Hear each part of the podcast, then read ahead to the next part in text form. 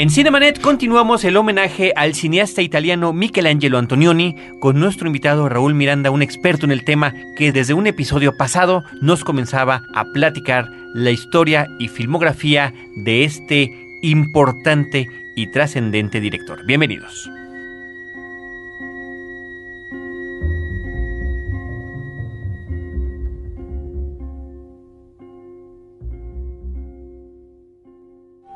Cine. Vive escenas. La mejor apreciación de la pantalla grande en Cinemanet. Carlos del Río y Roberto Ortiz al micrófono. Bienvenidos.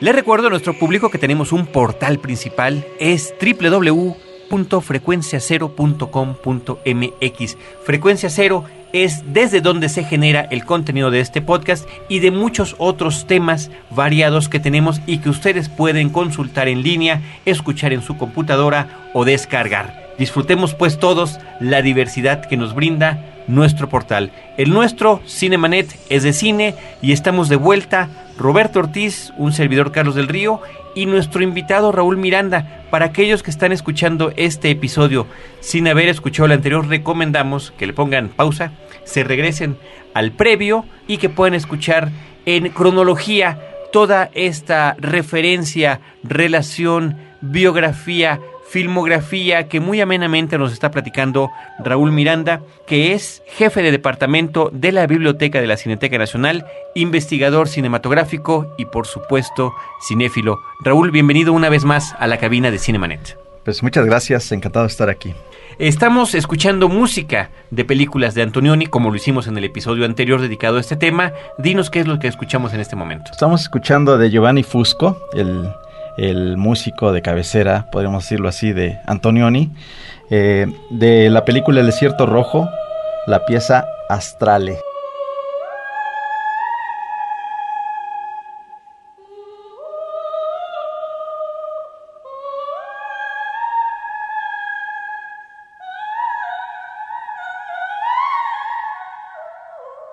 Perfecto, pues eso es lo que se escucha en Cinemanet. Para los que escucharon nuestro programa anterior dedicado a este tema, nos quedamos platicando, habíamos concluido la conversación acerca de lo que tiene que ver con la aventura y cómo esta película era parteaguas en el cine mundial, particularmente en la filmografía de Antonioni. Y vamos a continuar esta charla con su siguiente cinta, eh, Raúl, que es La Noche, ¿no? Sí, La Noche es un poco comentando para engancharnos con el programa anterior. La aventura fue considerada la segunda mejor película por la revista Saigon Song en ese año, en el 61. Es decir, hacían una, una serie de investigación con una serie de críticos de todo el mundo, periodistas y demás, expertos en cine. Y fue tan sorprendente la película La aventura de Antonioni que lo ubicaron en el número 2, ¿no? Para los que les guste esto del top 10 y todo esto. Bueno, pues es que es una, no deja de ser una referencia importante, sobre todo porque fue casi dos años después cuando se, se da este nombramiento, también después de las reacciones viscerales de crítica y público, ¿no? Sí, claro. Ahora quisiéramos eh, pues iniciar este programa comentando sobre la noche. Esta película eh, de Antonioni ya tiene como toda una, una disposición de ocupar actores incluso famosos, ¿no? Está en primer lugar Jean Moreau, que es una actriz que ya ha hecho con Louis Mal. Los, los Amantes es posterior la de Ascensor para el Cadalso, pero Los Amantes de Louis Mal del 59 es una actriz que ya tiene mucho renombre, es una actriz que está ya en los primeros lugares de presencia, ¿no? Cobijada por la nueva ola. Sí, claro. Entonces está Jean Moreau y está como ya mencionamos en, el programa anterior, Marcello Mastroianni, que viene de una película de Fellini, también muy importante en la historia del cine, como es La Dolce Vita, para esta película que se llama La Noche. El nombre es, eh, el título de la película es por demás sintomático, porque efectivamente se trata de una historia que se desarrolla en el transcurso del sábado, durante algunas horas del sábado, y luego en el transcurso de la noche para el alba del domingo, ¿no? Entonces todo va a acontecer en estas horas. Es una película que está filmada en Milán y comienza Antonioni mostrándonos este, este lugar esta ciudad de manera peculiar. Es una ciudad industrial en donde se ve el tráfico, los edificios y todo el trajinar de la vida urbana, para después centrarse en un espacio si se quiere un poco más cerrado, que es, eh, es, una, es una fiesta, ¿no? Es una película que va también a explorar eh, los estados anímicos de una pareja que está en un estado de, crisis. Eh, él es un escritor que ha logrado su primera novela, que ha tenido una buena recepción de, por la crítica y por los lectores y demás. Es un escritor que, sin embargo, es todavía dependiente del dinero de su mujer, de Jean Moreau y que luego va a ser un poco cobijado por un empresario, un industrial, un nuevo rico italiano millonario que lo quiere para que sea publicista y de relaciones públicas de su empresa y demás. Y es precisamente a la fiesta que van a acudir de este, de este millonario en donde va a acudir la pareja y se van a encontrar con esta, un poco el sentido de la vulgaridad de las fiestas de, de, los millonarios o un poco el sentido del divertimento en esta mansión, en los jardines, en la alberca, en los salones y demás. Y estos personajes van a estar deambulando eh, sin comunicarse en diferentes espacios, es decir, no van a estar juntos como pareja, sino que van a estar en diferentes entornos de, de esta mansión sin poder siquiera decirse más allá que mirarse y alguna palabra. Es decir, es una película que está planteada efectivamente en términos de la expresividad del silencio, de esto que le llamaban, pues que no es algo que le interese a Antonioni, que es la incomunicación en la pareja en sí mismo, no es, no es que le interese explorar mucho eso en cuanto a que eso de antemano se da, ¿no? Sino que le interesa más allá de cómo se puede resolver un poco el sentido humano de estos personajes y su tiempo, es decir, qué actitudes van a tomar ante la vida, qué gestos y cómo van a encauzar sus sentimientos, qué planteamientos morales van a tener. Y por lo regular casi siempre son, como decíamos, las mujeres las que tienen unos sentimientos morales más firmes y convincentes eh, en cuanto a su fortaleza y demás. Entonces, cariñosamente Antononi va a seguir al personaje femenino. En este caso, eh, Jean Moreau. Y también sale Mónica Vitti, que es la hija del millonario con la que va a flirtear eh, Marcello Mastroianni. Un papel secundario para Mónica Vitti, pero también muy peculiar porque va a ser una hija de millonario, no frívola, sino que va a estar como en su entorno, en su espacio, precisamente leyendo, porque descubrimos en la película que está leyendo una, una novela de Hermann Broch, este escritor eh, austriaco en una novela que precisamente se llama Los Sonámbulos, muy importante. Entonces, todos los guiños culturales que tiene Antonioni no se quedan en el mero dato de decir, ah, pues es este escritor y es esta novela, sino más bien son novelas con las que él, él, ha estado leyendo y que tienen mucho que ver con su... Que trascienden en, la, cinta. Sí. Ahora, una película como esta se compone, como otras de Antonioni, por magníficas imágenes, escenas muy bien resueltas, algunas que sorprenden. Por ejemplo, los créditos iniciales ya están anunciando este ámbito urbano que resulta no conciliador con los personajes, sino que más bien es el acero, literalmente, el que estamos viendo con un tilt down, como la cámara baja, lo que es el esqueleto de un edificio que se está construyendo. Y ya desde ahí, Antonioni nos está dando la referencia de este mundo de la modernidad, eh, de este mundo eh, donde están las grandes inversiones por parte de la burguesía, a la cual se corresponde como clase estos personajes, que son los personajes que va a manejar una y otra vez Antonioni, pero que además, por otra parte, es reconocerse en esa clase. Creo que ya desde ahí nos está mostrando el ámbito citadino de la gran ciudad, ¿no? Esta ciudad pujante y demás eh, como Milán. Pero por otra parte tenemos estas escenas ah, que realmente son muy propositivas con respecto a este vacío que tú mencionas de los personajes. Este deambular físico durante varias horas por parte de Jean Moreau en las calles, en los suburbios, donde lo mismo ve el rostro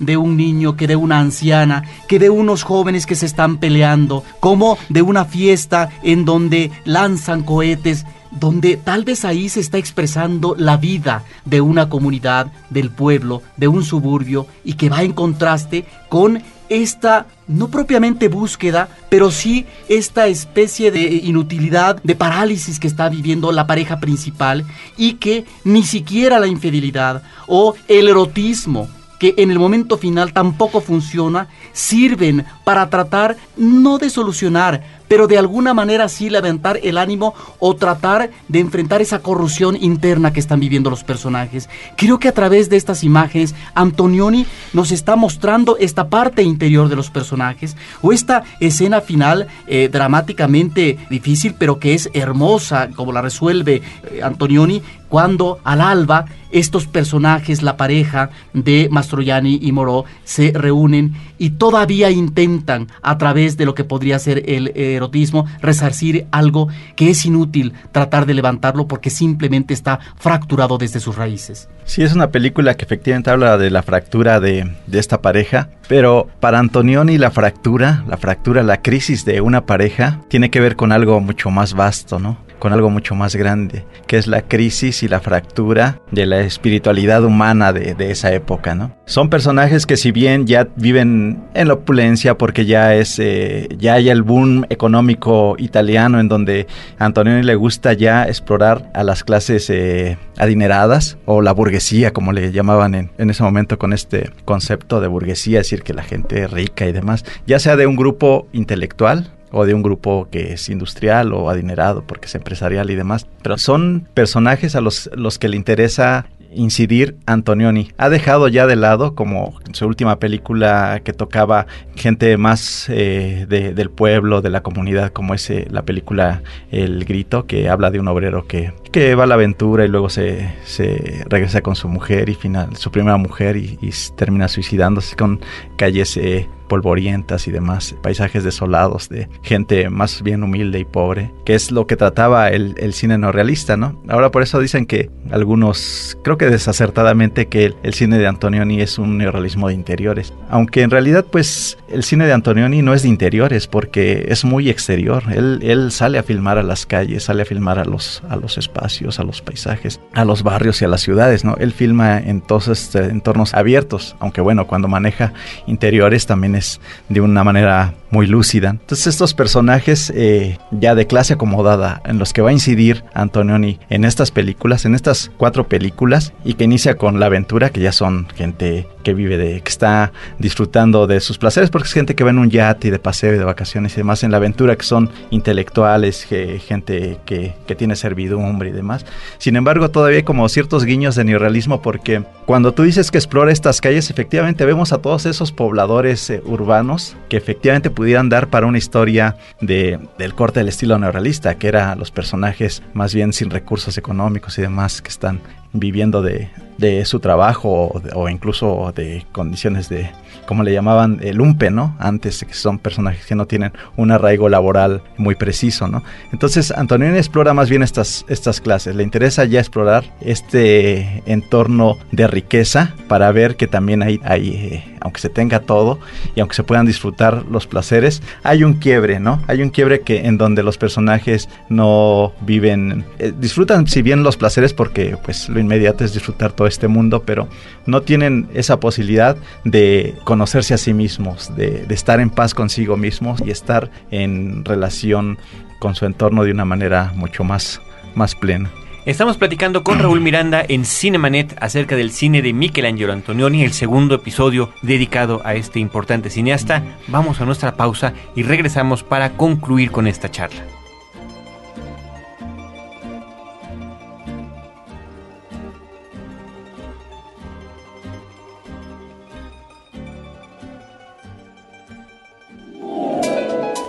Cinemanet regresa en un instante.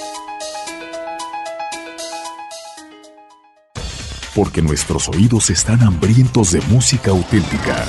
Rebelión, un podcast de frecuencia cero contra la música de plástico. www.frecuenciacero.com.mx Ahora, diseñar y hospedar su página web será cosa de niños. En tan solo cinco pasos, hágalo usted mismo sin ser un experto en Internet. Ingrese a suempresa.com y active ahora mismo su plan. Suempresa.com, líder de web hosting en México. Si te interesa la salud de tus hijos, escucha Para Papás, un podcast de frecuencia cero, porque los niños no nacen con instructivo. www.frecuenciacero.com.mx Historias múltiples en tiempos cortos. Cinemanet.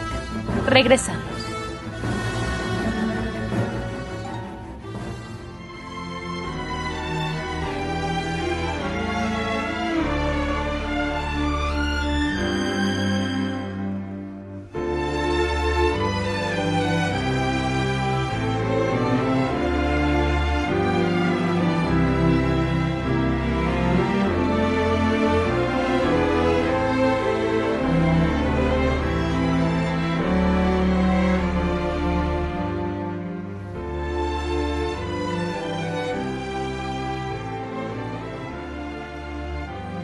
Llevamos pues, Raúl, ya abundantes comentarios de dos de las tres películas que conforman esta trilogía, que como nos decías pudo haber sido una trilogía, ¿no? Podría también considerarse como si se incluye otra más. O pentalogía o más, ¿no? Porque es una obra íntegra, yo pienso. Pero siempre hay, eh, estas tres son las que sobresalen en referencias, en historia cinematográfica, en impacto con la audiencia, como que se sienten más integradas, ¿no? Seguimos, ya hablamos de la aventura, la noche y viene el eclipse.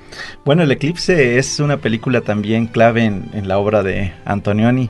Aunque lleve este título, no va a ocurrir ningún eclipse pero es un eclipse de los sentimientos, es un eclipse precisamente de como si tuvieran un impas, como si los sentimientos de pronto se detuvieran.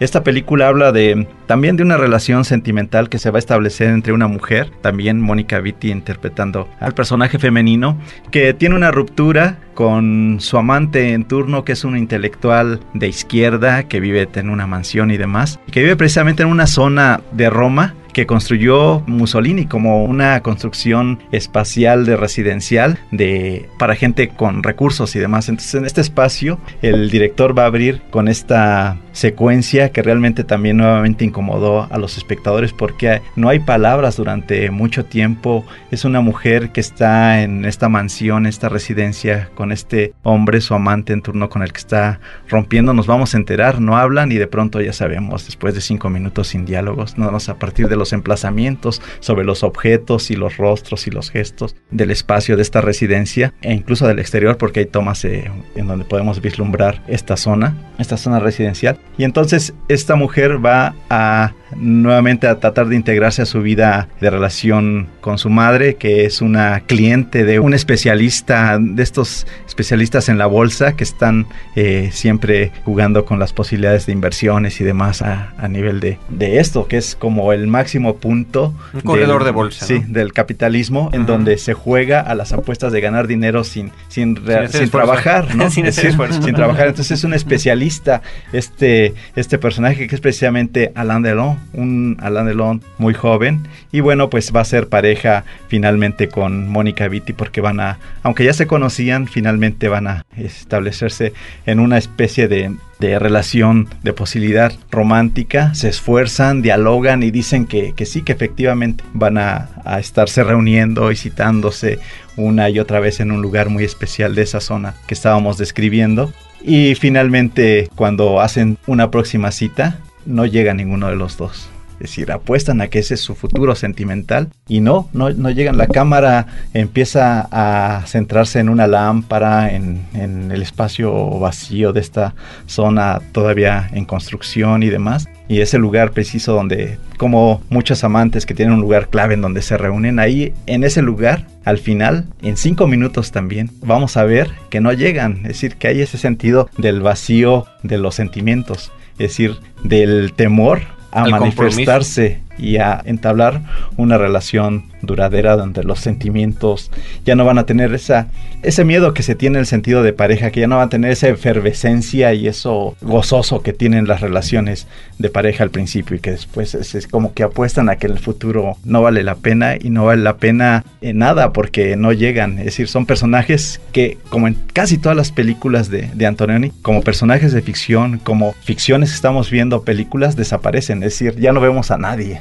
la cámara se mueve como en la noche, donde están los la, pareja tirados en el césped del campo del, de golf del, del, millonario al que acudieron a la fiesta. De pronto la cámara se mueve y ya vemos meramente los árboles, como la naturaleza en bruto, donde ya no hay personajes, donde ya no hay humanidad, donde hay esto nada más lo natural, ¿no? Entonces en este espacio también el eclipse es de sentimientos y le va a seguir otra película que se llama El Desierto Rojo, una película que ya es a color, es la primera película a color de Antonioni y todas las anteriores habían sido en blanco y negro. Entonces es un como es un pintor Antonioni, es decir, no un pintor en el sentido de como idea, ¿no? Sino que realmente pinta, es, se dedica a la pintura y demás. Entonces va a estar experimentando con su paleta cromática una serie de juegos de, seducciones, pero no de retórica del color, es decir, no, no es que el rojo signifique esto, el verde esto, el azul, sino que es una zona industrial en donde va a estar ahora precisamente ya un personaje que también es Mónica Vitti, como una esposa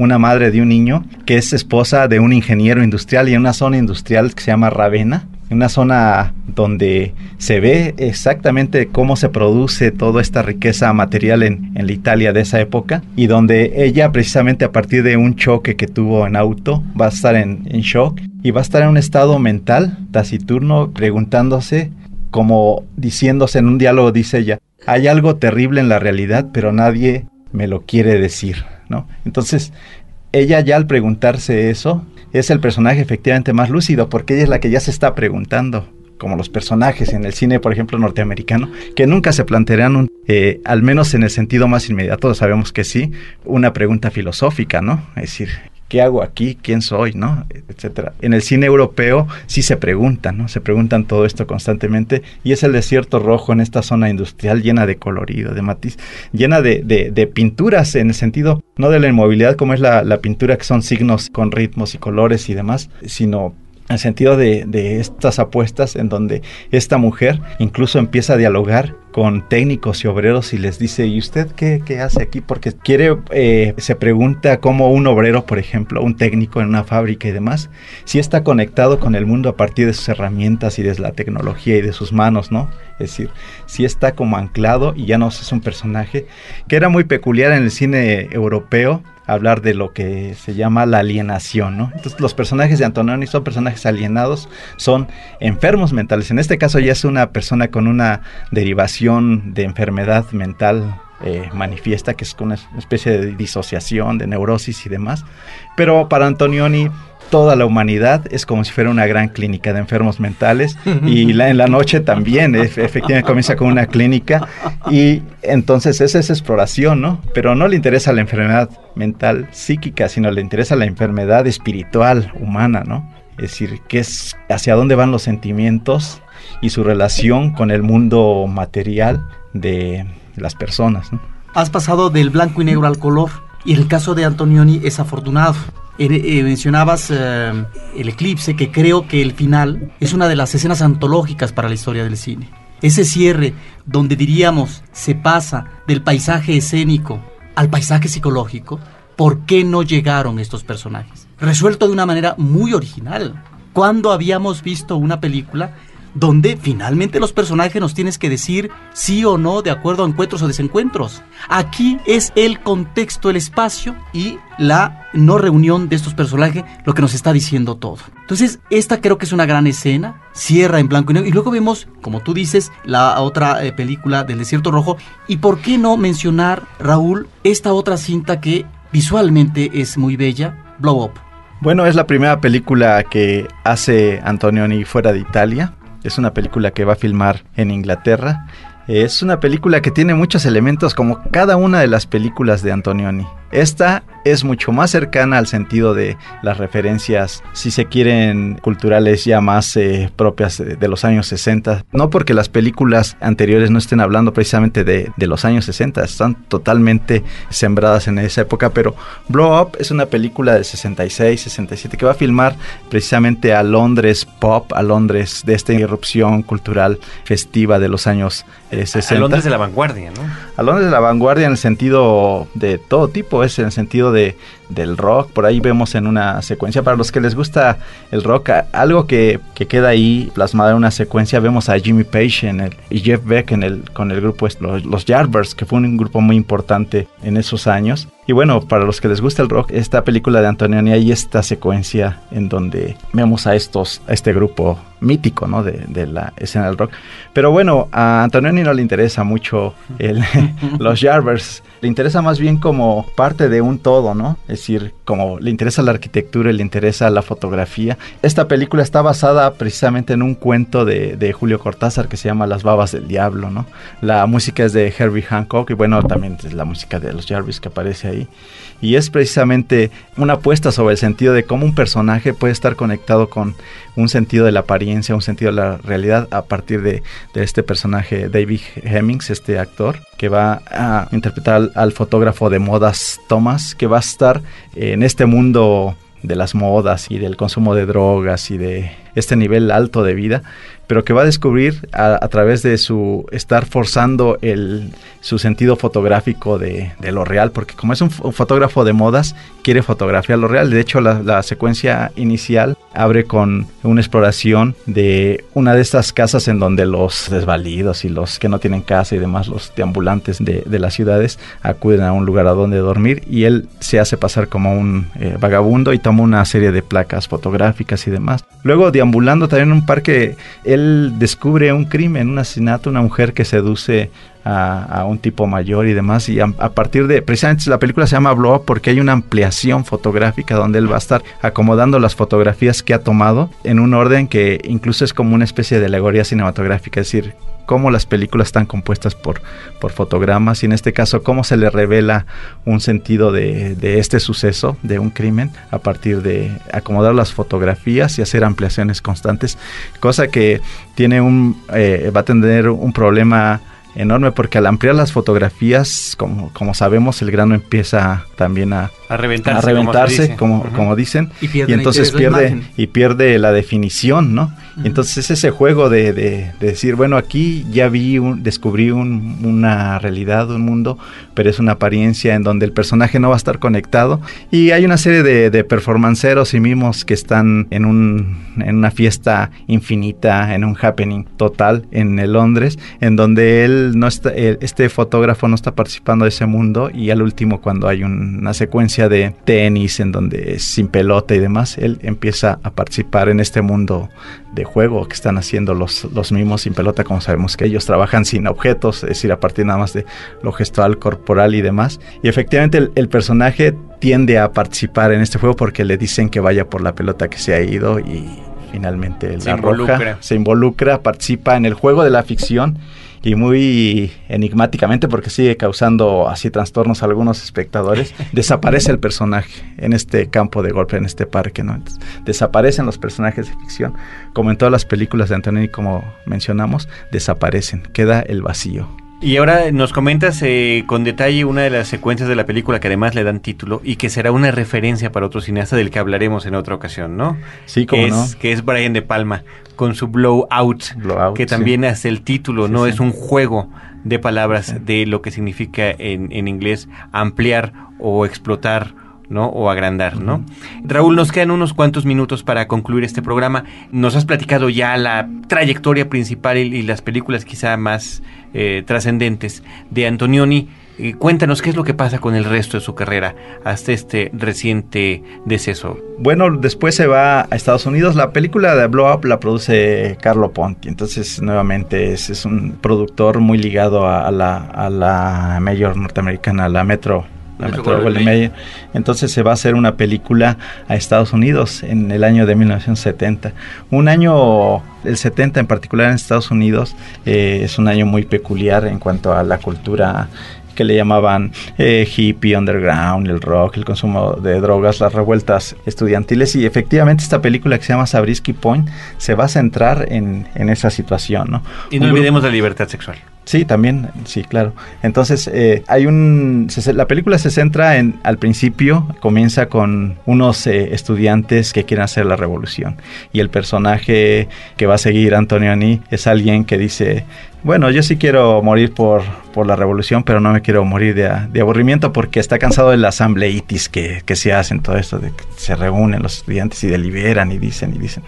Entonces, efectivamente, ya hay un momento de, de violencia en donde los policías, como sabemos, hubo eh, movilizaciones estudiantiles donde las policías y demás reprimían. Eh, reprimían. Entonces este personaje en una situación como de de anarquismo y nihilismo y demás, dispara y, parece que mata a un policía y luego se roba una avioneta y va a dar al desierto, al desierto de la muerte y en particular a este punto que le llaman Sabrisky Point, en donde va a estar este, desierto y va a encontrar a una chica con la que va a tener una relación de amor libre, ¿no? de, de manifestación erótica en las dunas y demás y es una chica que trabaja al servicio de unas compañías que quieren explotar comercialmente toda la zona desértica y al final de la película Antonioni va a ser que la chica, como si fuera personaje, un poco hablando antes, como si tuviera telequinesis, hace explotar, pero nada más es en la imaginación, una supermansión de millonarios en donde están deliberando cómo van a explotar toda esa zona del desierto.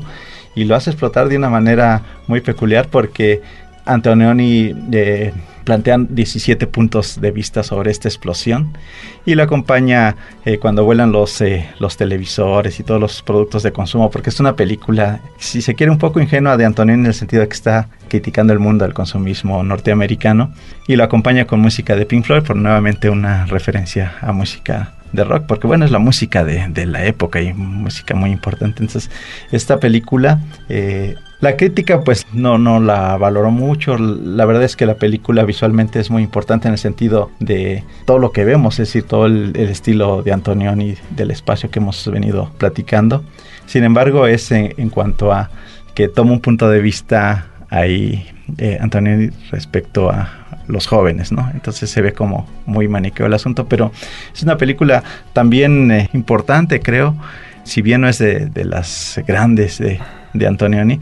Es una película muy importante. Y después va a ser una película en otro entorno en España, precisamente con Jack Nicholson, sobre un personaje que es un reportero periodístico de un medio audiovisual y que toma eh, la identificación de, otro, un personaje que murió y que está conectado con el tráfico de armas y demás. Entonces, al usurpar esta identidad, va a España. Entonces, vemos eh, Barcelona y demás, también otra, otra ciudad muy culturalmente muy importante. Y para Antonioni, pues eh, plantearla en términos visuales de Antonioni, pues es también muy rica.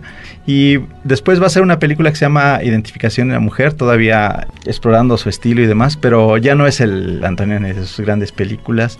Y luego vamos a ver una película que es más bien como una antología erótica donde está Von Kar y Soderbergh y Antonioni en esta película que se llamó Eros, que son tres cuentos eróticos que si bien ahí está el estilo de Antonioni, ya no es una película que sea tan significativa como de las que hemos estado hablando en, en estos programas. Y bueno, pues Antonioni es, eh, da para mucho, tiene sus grandes continuadores de su, de su obra. El que es más cercano a él es eh, Wim que efectivamente le ayudó a hacer una película más allá de las nubes, que lo acompaña a filmar a porque sufrió un colapso, paraplegia y todo eso, entonces ya no podía eh, no, tenía movilidad y demás, perdió el habla y todo esto. Y entonces eh, Wim Wenders lo acompañó a hacer esta película, Más allá de las nubes. Pero bueno, ya se, son películas que...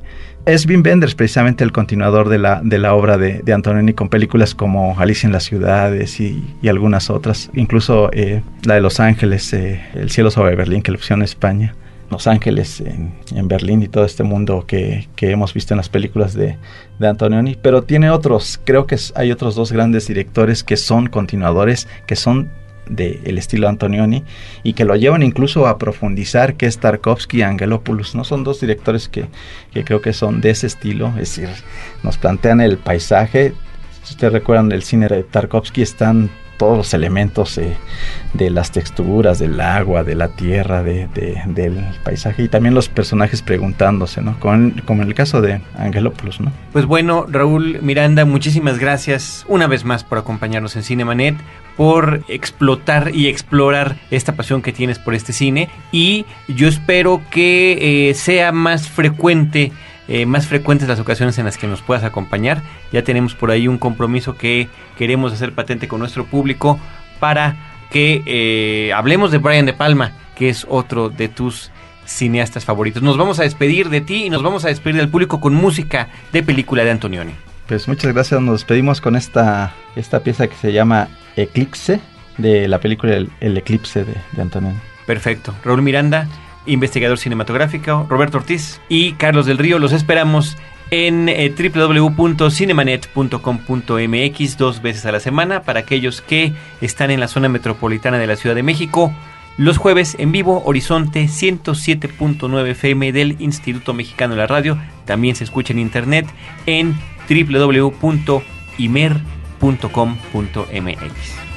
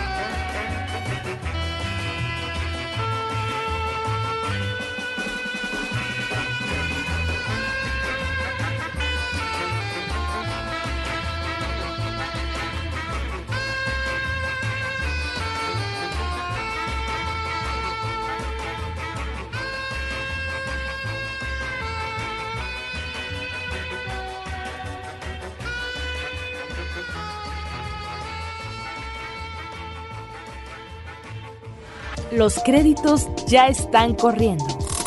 Cinemanet se despide por el momento. Más en una semana.